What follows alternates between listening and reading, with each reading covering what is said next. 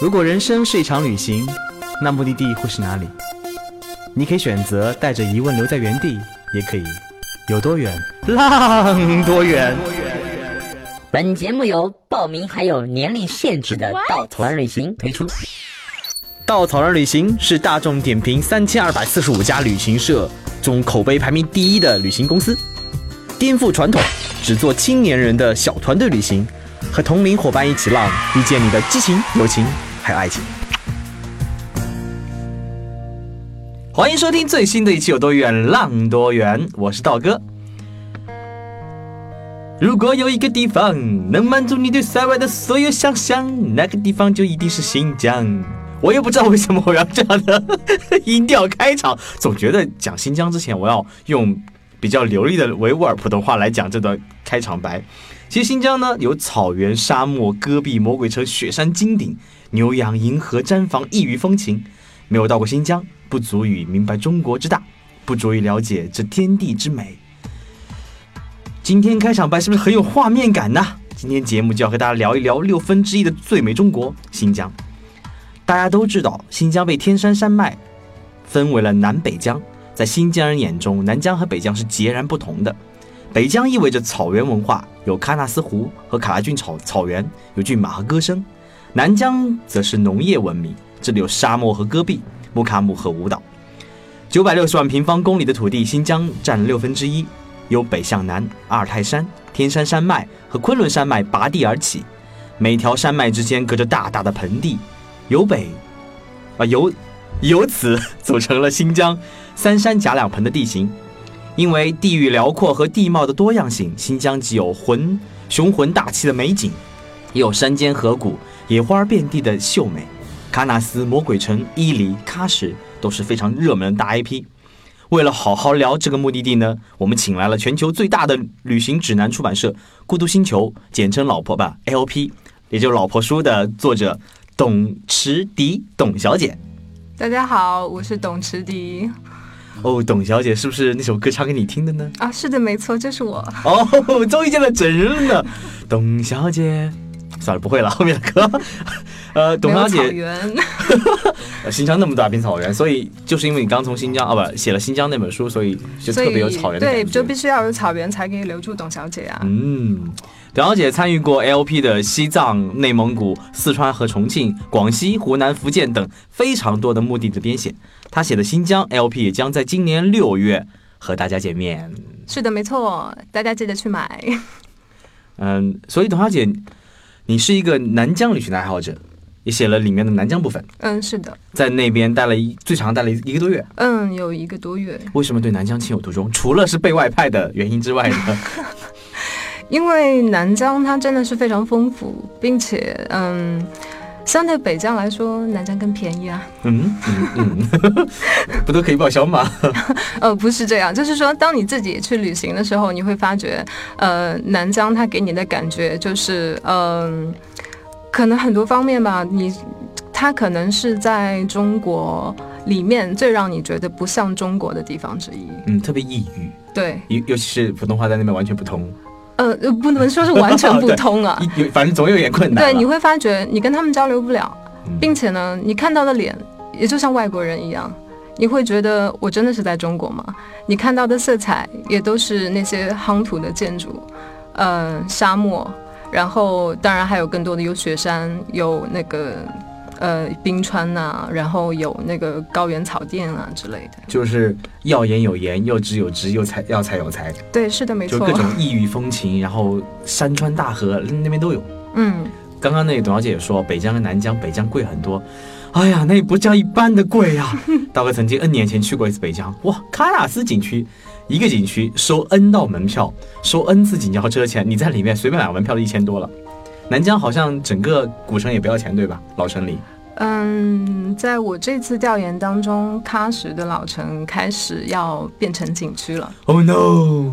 为什么在中国成为景区都要收费呢？但是仍然有一个我觉得非常值得一去的，就是中巴公路这一条，那么可以说是综合了新疆各种地形的一条立体的风景大道。它仍然你可以用班车的方式看全它。那是绝对超值的，而且中巴公路是整个通向帕米尔高原，然后通向红峡谷口岸的这么一条雪山大道。哎，除了少数民族风情以外，说到南疆，我就不得不提的就是丝丝绸之路。哎呀，这个普通话，嗯，这个长度近一万公里的横跨欧亚大陆的陆路通道，从东都洛阳。古都长安到河西走廊，翻越天山，走过戈壁荒漠，西出西域，跨越南亚大陆、阿拉伯半岛，走入黑海、地中海，华夏文明和亚欧文明在此风云际会。哇哦，今天刀哥好像在科普文一样，所以我们今天其实主要是给大家关于南疆的干货啦。所以丝绸之路上这次调研上有发现什么特别有趣的点吗？特别有趣的点，嗯，除了那些我们都知道的耳熟能详大 IP 以外。嗯，其实我觉得丝绸之路上很值得大家去关注的一点就是，嗯，因为这条道路上不但不单单是一个贸易通商的一条路，不单单有丝绸，它其实也是当初那个东方和西方文化交流的一个通道。然后在以前佛教传入，其实也是通过这样的方式进来的。因此呢，在整条丝绸之路上，大家可以看到很多石窟。尤其是像南疆这边聚集在库车周边的一些秋瓷石窟的话，就是可以说是在你可以追溯到那个佛教最初的那种形态的样子。除了秋瓷石窟以外的话，我想丝绸之路上还有很多很多很著名的点。但是我想，在我们聊起丝绸之路、聊起南疆之前的话，有一个话题需要我们提及的，就是很多人对南疆的感觉就是不安全。事实真的是这样子的吗？嗯，关于安全这个问题，嗯，当我周围的人知道说我要去南疆的时候，大家都会非常紧张的说你要小心一点，你要小心一点，然后会甚至会有人提醒说你要不要带一把刀在身边，或者是说你最好背一个汉子。背个汉子也没用，那么全汉子。嗯，其实是这样，就是嗯，我记得我前一次去新疆的时候，正好是在二零一四年。然后，二零一四年那一年，正好是在乌鲁木齐发生了早市的爆炸案。哦，那那一年不太太平。嗯，是的。然后我去的时候，可能是在那个事件之后的一两个月吧。然后很多人都会觉得，你干嘛要在这个时间去到那个新疆？那可能是一个非常不稳定的时段。但是我当时的想法会觉得说，那既然它刚刚发生了爆炸案，那应该现在是最安全的时候。然后到了新疆的，到了乌鲁木齐的时候，你就可以看到到处都是防暴警察，然后有很多的嗯装甲车，去任何地方都有重重的安检。那我不知道，如果说你到一个城市看到这样的状态的话，你会怎么想？好安全哦，周围全是警察叔叔们保护。对啊，是的，没错。但是当然也会有有人觉得说，哇，这是一个多么可怕的地方，需要动用这样的警力。但我我的感觉跟你一样啊，所以说我们都是可以出来玩的人嘛。就是你看到一个地方竟然有那么多警察，你会很安心，让我觉得说，哎，没有谁会无聊到到这种时刻来顶风作案吧。其实大家知道那个最近在全世界掀起腥风血雨的事情，其实来自于极端伊斯兰教。其实我们一直不把它叫做伊斯兰教，它是极端伊斯兰的这么一个恐怖组织，它跟伊斯兰教完全没有什么关系。极端的人非常非常少的一部分，在新疆这样的人可能，呃，手指也能掰过来。而且在这么一个地方的话，就大部分的维吾尔族人是非常痛恨破坏民族和平、拼破坏他们美好生活的人。哎，去南疆旅行，我觉得还有一个问题，就是语言不通的问题。所以在这种情况下，有什么要注意事项呢？刚刚说了那个，除了 中文跟英文以外，其实语言倒并不是一个大问题。有没有身体肢肢体语言？对肢体语言这种就肯定能够能够做到嘛。而且有的时候你发觉语言不通会给你带来更多好玩的事情。你直接就完全能够沟通的话，那很平静的就过去了。但是当你要尝试隔着语言交流，反而会更有乐趣。比如说。一定会发生很多这样的经历，才有这样的感悟。哦，没有哎。哎呀，把话题把天聊死了。哎呀，我们都说那个微笑是最好的武器，尤其在旅行当中，你对陌生人，你当你不知道你说什么，他听不懂的时候，你就笑一下，爱的一笑一下，我觉得一切都化解了。是的。好吧。呃，所以呢，我们刚刚那个答案就是没有什么主意事项，enjoy 就好了。放开微笑。你把我要说的是注意事项全部都掐掉了吗？啊，所以还有什么注意事项吗？没有，是其实是会有一些需要注意的，特别是说到安全问题这一点嘛。嗯，这个我觉得跟前面的安全问题其实也有关，因为你最好在我们看来是你最好在去到一个目的地之前，尤其是它的宗教文化跟日常生活的方式跟你本来所在的地方差别很大的情况下，你最好多了解一些他们的一些禁忌啊。那比如说到新疆，其实大家非常注意的一点，当然就是有一个浑身是宝的动物，你到新疆之后最好忘记它，然后在任何情况下不要提起它是最好的。嗯，然后呢，还有就是喝酒的问题，穆斯林是禁酒的，在他们的餐厅里面呢，也就是是不可以饮酒的。但因为我们的习惯总是觉得我们在吃烤肉的时候好想有喝酒啊，并且对新疆的大乌苏也一直憧憬，但是在这一点上，穆斯林的餐厅就特别需要注意嘛。然后包括去到那些参观他们的清真寺的时候，拍照啊，包括进入清真寺时候的穿着啊，都必须要注意。比如说女生需要最好戴一个头巾，男生最好戴一个帽子，然后不要穿短裙，都要符合他们的着装。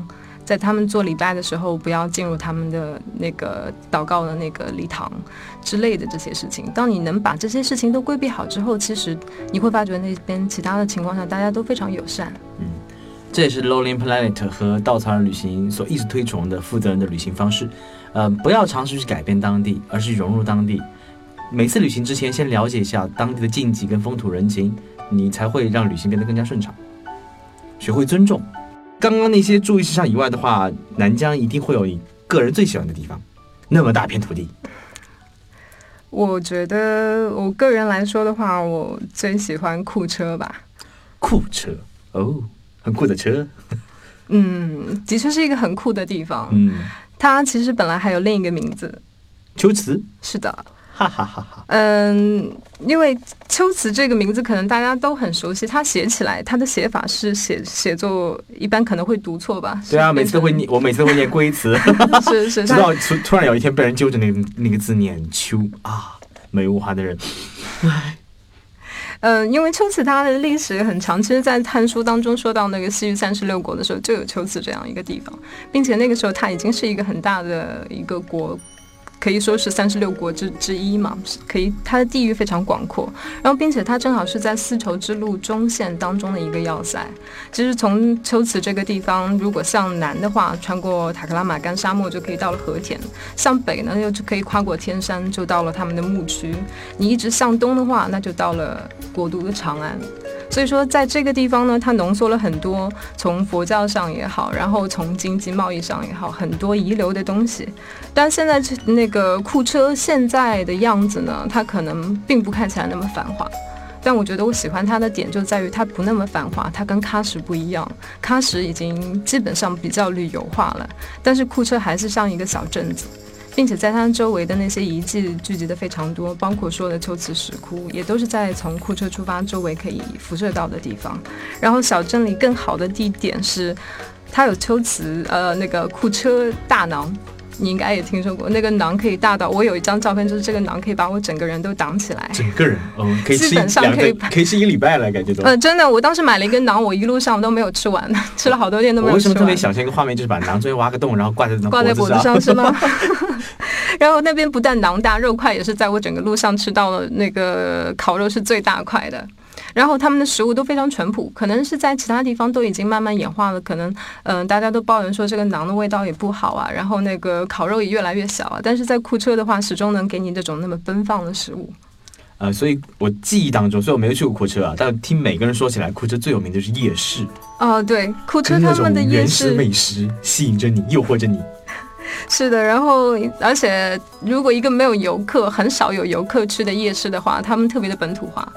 然后他是不是看到你特别兴奋？哇哦，来了个对他们，他们只是来吃东西的当地人也会特别告诉你说哪个好吃。他们跟你是语言不通的，但是他们会指着你告诉你说这个是很好吃，你要需要来一份，需要尝一下。然后那边的消费简直就是像，嗯，有种自助餐的感觉。他你要什么，他立刻给你，嗯，不急不急，钱待会儿再付，你吃完待会儿再来付钱都没有关系。感觉特别的淳朴的一个地方，对就那会让你整个旅行的心情非常愉快，非常放松。因为库车在整个南疆，它属于一个地理位置，虽然曾经在。呃古老的丝绸之路上，它是非常重要的城市。但如今交通的便利，很多人直接坐火车去了喀什，坐飞机去了喀什，就把库车跳过去了。对，但是有一个游客越来越少。嗯，但是有一个办法，但是我也非常建议大家要走的就是独库公路。嗯，用这个方式，你正好可以连接库车，并且你正好可以体验一下翻越天山的感觉。那条公路正好是从那个克拉玛依的独山子出发，然后一路向南到达库车，这样的一个连接，其实你是从北疆跨越天山到了南疆的一个过程。如果你有更多的时间，除了独库公路过来以外，你还可以走沙漠公路。嗯，沙漠公路的话，你可以连着独库往继继续从库车往下走，走沙漠公路哦。嗯，然后感受一下，你刚刚翻越了整个雪山森林，马上进入茫茫的沙沙漠是什么样的一个情形？对，就是你可以基本上在两三天之内经历整个春夏秋冬，看遍整个地球上最著名的地貌吧那。一定要买块馕。刚刚除了聊独库公路以外的话，刚刚道哥也分享过一条路，叫做中巴公路。巴基斯坦啊，作为中国的兄弟国家，呃，除了政治原因之外的话，其实有很多很多的纽带联系着中国跟巴基斯坦这两个国家。中巴公路就是非常重要的那么一条纽带。中巴国际公路呢又叫喀拉昆仑公路，是一条连接中国西部和巴基斯坦的公路，北起中国新疆喀什，穿越喀拉昆仑山脉。新都库什山脉、帕米尔高原、喜马拉雅山脉西端，经过中巴边境口岸，抵达巴基斯坦。一路上可以看到峡谷、湖泊、草原、冰川，各种地貌景观非常壮观。在喀拉库勒湖，还可以看到昆仑三雄贡格尔峰、风格久别峰和穆什塔格峰一字排开的雄伟景象。嗯，念了一段那个特别激情洋溢的文字，我，脑脑袋里浮现出了整个雪山跟呃草原还有湖泊的一个非常壮美的景象在我眼前。所以，董小姐，嗯。你再去那边的时候，你最后还应该说到，它会到达世界上海拔最高的口岸——红石阿布口口岸对。对，这是每一次大家走这条中巴公路最后会到达的地方。所以很多大家我们一直说旅行不要不要一味打卡，但有些卡是一定要打的。是的，这是很有逼格的一个卡，所以去那边有一个呃，因为中巴公路好像是世界上最高海拔最高的海拔最高的公路了，已经超越了青藏公路对。它是一个跨国公路。而且红红峡浦口岸又是一个非常高的一海拔非常高的一个口岸，那边还有个中国最高的界碑，嗯，四千多少米来着？四千七百三十三米的七号界碑。南疆除了刚刚说了很多人文东西以外，其实这条公路也展示了很多很多地貌的风景风情，也是去南疆一定会去到的地方。嗯，对，就像我前面说的，它并且还很便宜，你可以坐 班车。哎我们刚刚也说到这条公路的起点喀什，嗯喀什应该是南疆很多人说起南疆最重要的一个脑子里一下子浮现出来一个目的地。嗯，所以是董小姐有没有对喀什有特别深的不一样的感受呢？毕竟你要做很长时间调研，才能写出整个南疆关于喀什的点点滴滴。嗯，喀什的确是非常新疆。嗯然后你在喀什到处车身上，你可以看到一句话，叫做“不到过喀什就不算到过新疆”。哦，这个特别的这这旅游这。局的那广告语，是，这很粗暴、很直白，但是即便我在喀什待了那么久，在南疆待了那么久，依然没有办法否定这句话。嗯，它的确是让你一下子能够见识到南疆，见识到嗯一种西域风情的最好的一个地方，因为是它那里所保留的那个老城、高台民居、和夯土建筑这些，其实可能是在中亚地带唯一留存的一个这样的建筑。然后他们会有很多巴扎，因为巴扎是他们新疆特有的一种形式。然后在那边一个很小的区域里面，整个老城里面就可以聚集着各种各样的巴扎，有花盆巴扎，然后花帽啊、打铁啊，然后香料啊，各种。就是你可能走一小段，它就可能是一种类型的一个商铺，然后嗯、你兜兜转转在老城里走的时候，就可以接触到各种各样不同的东西。我我突然感觉像来了一个淘宝店。或者淘宝商城，这个是花卉专区，这个是衣服专区。其实整个喀什你可以理解为一个物大集市，里面有很多很多巴扎，每个巴扎可以卖不同东西。对，然后他们这些嗯、巴扎的分布呢，整个老城其实有点很迷宫的样子，你很难把握它具体哪条路，它是没有规则的。然后他们有一种方式可以让你不要迷路，就是你去看他们地上铺的地砖。他们的地砖如果是横纹的话，就说明这条是死路；他们是人字纹交叉的话，说明这条路是通的。哦，干货，大家记住了没？所以呃喀什你在那边待多长时间？嗯，一个多星期吧。有没有什么特别让你记忆深刻的一些很小，就是我们都知道南疆很多很大 IP 的地方，很大 IP 的景区，包括喀什老城啊，包括清真寺啊，有没有你记忆特别深刻、比较小众的景点，让你特别难忘的呢？嗯，我当时有去了一个巴扎，在喀什之外的巴扎，不是在市区内的。呃，然后它只有每周日才有一次，当地人叫它牛羊巴扎，因为在那个巴扎上都是交易这些牛羊的。然后这个巴扎里面，我觉得应该是动物都比人多吧，它聚集了好多好多的羊啊、牛啊、骆驼，各种各样。然后可能我们平时只是看到他们在餐桌上的样子。然后你去那个巴扎的时候，你就可以看到他们在那边活蹦乱跳的样子。当然，就是呃，并且他们那些牧民带过来的，有些呢，它是成群的用卡车运过来。然后把所有的羊都一个一个很整齐的拴在那里，然后有一些他只是带自己的种，就是品种很好的羊，他有的时候他甚至他不是想要把它卖掉，他就是来炫耀一下。你看我的，嗯，我的牛多么的雄壮。对，看我这只羊多多漂亮，就是这种感觉，就是你会觉得非常有意思。然后你就可以看到他们是怎么交易的。然后如果说你能碰到一些通汉语一点的那些卖主的话，你可以跟他们交流一下，说，哎，为什么这些羊不一样？你们是怎么来挑选羊的？一只羊大约多少钱？一头骆驼大约多少钱？就会觉得很很有意思，并且这个地方它其实给人感觉有点脏脏乱差，但是你投入在里面，跟他们一起挤在里面，跟羊啊牛啊挤在里面一起的感觉还很不错。那以后吃牛羊肉的时候，会不会特别一种不一样的感受？每次我在路上看到羊咩咩的时候，很多小伙伴说：“哇，好可爱！”我第一反应就：“哇，好美味。”呃，刚刚说了那么多关于南疆的干货，可以值得去打卡的地方，还有一些特别独特的体验之外的话，我想在那边一个多月，一定会经历过很多很多的温暖的人跟事儿吧？有没有一件特别让你记忆深刻的事儿，或者人要分享给大家的？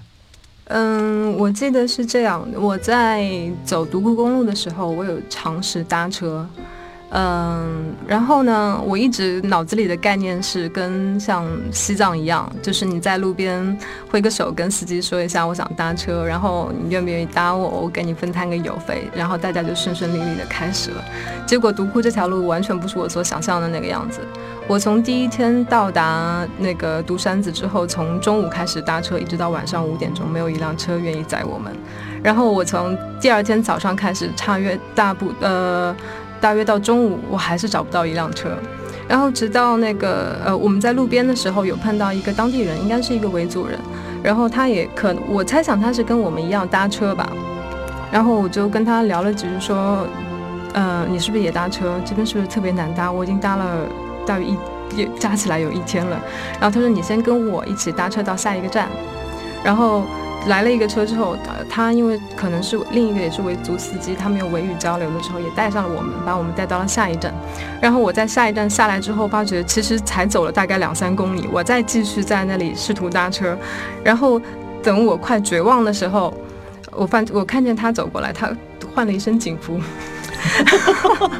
然后他有叫下来一辆车，跟那辆车说，呃，我们要去到巴音布鲁克，然后说。愿他们愿不愿意搭我们？然后司机非常呃紧张，非常非常拉住我们，表示就非常热情说可以可以，我们也是走这条路的。然后我当时都没有反应过来发生了什么，然后他就跟我们招手说可以过来上车就好了。我当时都傻了啊。我们就这样顺利的搭到了车了吗？因为我在途中没有跟他跟我们说的话，可能不超过十句，只是我告诉他说我们要走这条路，然后他也没有说啊，我待会儿帮你们搞定这个事情或怎么样，但是他就是这样很非常酷的办完了整个流程，让我把我们送上了车，我都来不及感谢他。对，是不是转身溜了溜他的头发，然后留下一个微笑就走掉了？然后我觉得，嗯，如果不是因为他的话，我可能独库走不了这样一程。并且我也觉得，嗯，可能也打破了一些我本来对嗯维族人或怎么紧张的那种情绪。我觉得其实他们又很酷又很友善，就那一瞬间 融化了。好，我们再次谢谢董小姐来分享关于南疆的很多的点滴，谢谢你。好，谢谢大家。然后也希望大家去接下来六月份新新出版的《Lonely Planet》孤独星球的新疆指南，来跟着他一起去看望。这片美好的土地，我们下期继续聊南疆的故事。